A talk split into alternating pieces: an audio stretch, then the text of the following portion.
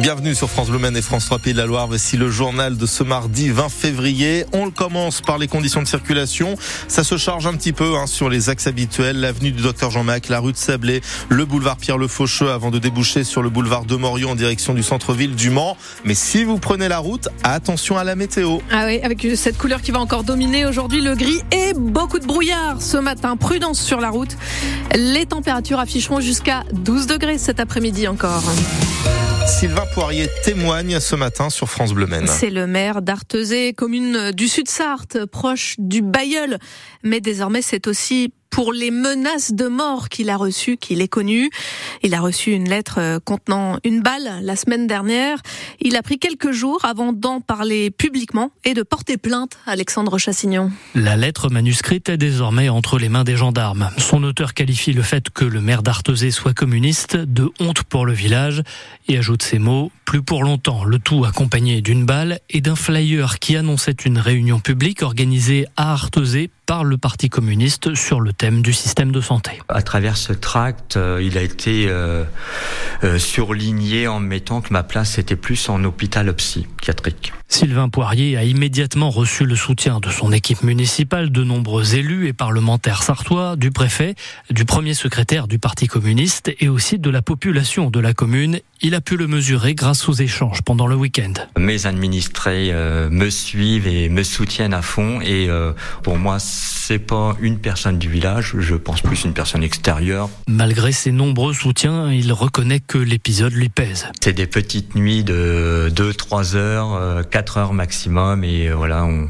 on va tâcher de, de se requinquer et de reprendre du poil de la bête. Sylvain Poirier a prévu de se faire aider pour ne pas laisser cette tentative d'intimidation Alexandre Chassignon, son père a été retrouvé mort la semaine dernière au Mans dans le quartier des Maillettes ou près de Coulennes.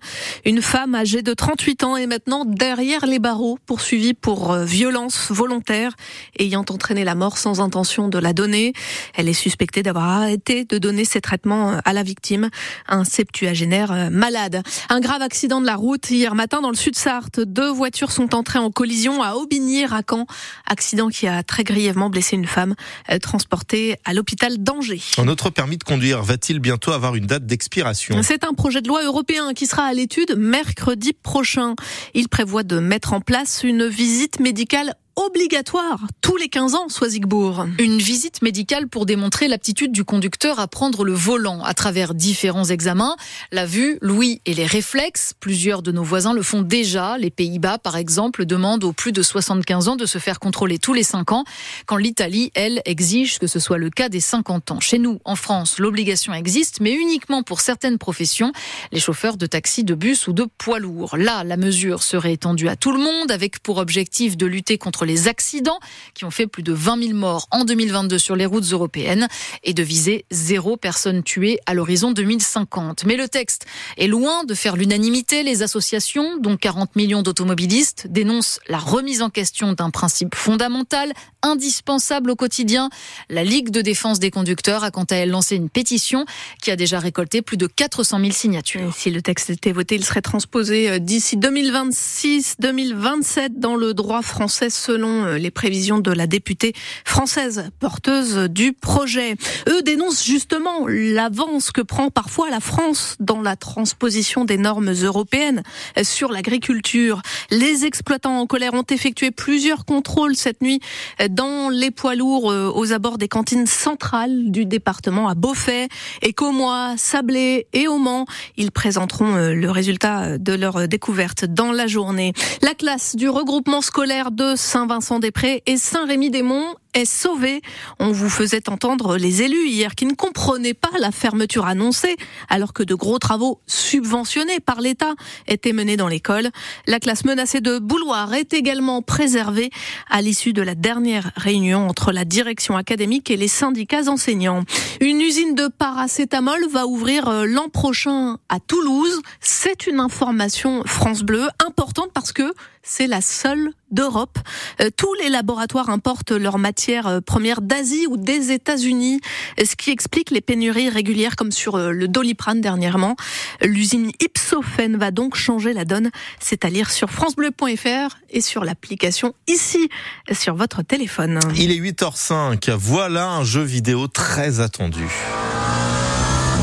Le Mans Ultimate sort aujourd'hui dans une première version pour ordinateur. Le jeu vidéo officiel des 24 heures du Mans nous permet de piloter les 7 hypercars de l'édition du centenaire sur le circuit des 24 heures comme d'autres.